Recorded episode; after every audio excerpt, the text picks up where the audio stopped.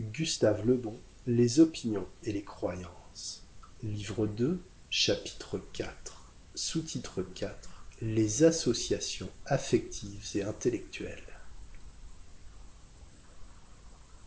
Nous étudierons quelques éléments caractéristiques de l'intelligence dans le chapitre de cet ouvrage consacré à l'examen de la logique rationnelle.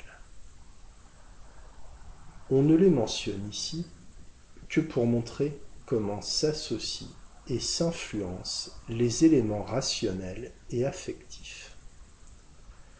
L'intelligence est surtout caractérisée par la faculté de réfléchir, d'où découle celle de raisonner, c'est-à-dire de saisir, en suivant certaines règles, les rapports visibles ou cachés des choses.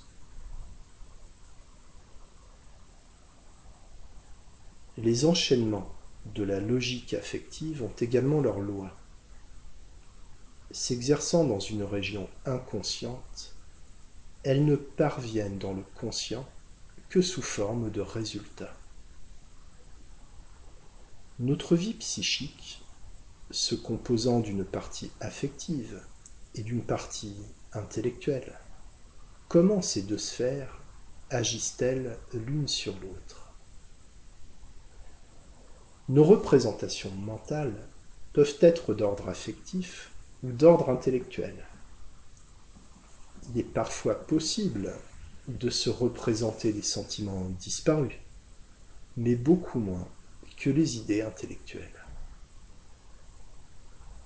On sait, d'après la théorie associationniste, que les idées peuvent s'associer suivant deux procédés différents. Premièrement, association par ressemblance. Deuxièmement, association par contiguïté. Dans les associations par ressemblance, l'impression actuelle ravive les impressions antérieures analogues.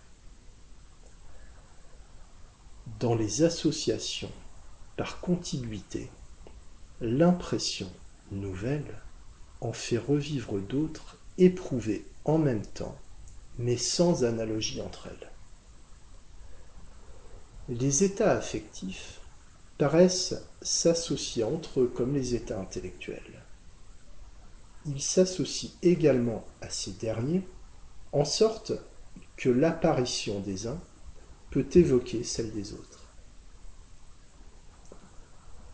La différence entre les associations affectives et les associations intellectuelles est caractérisée par ce fait que les associations affectives se faisant le plus souvent d'une façon inconsciente échappent à notre action.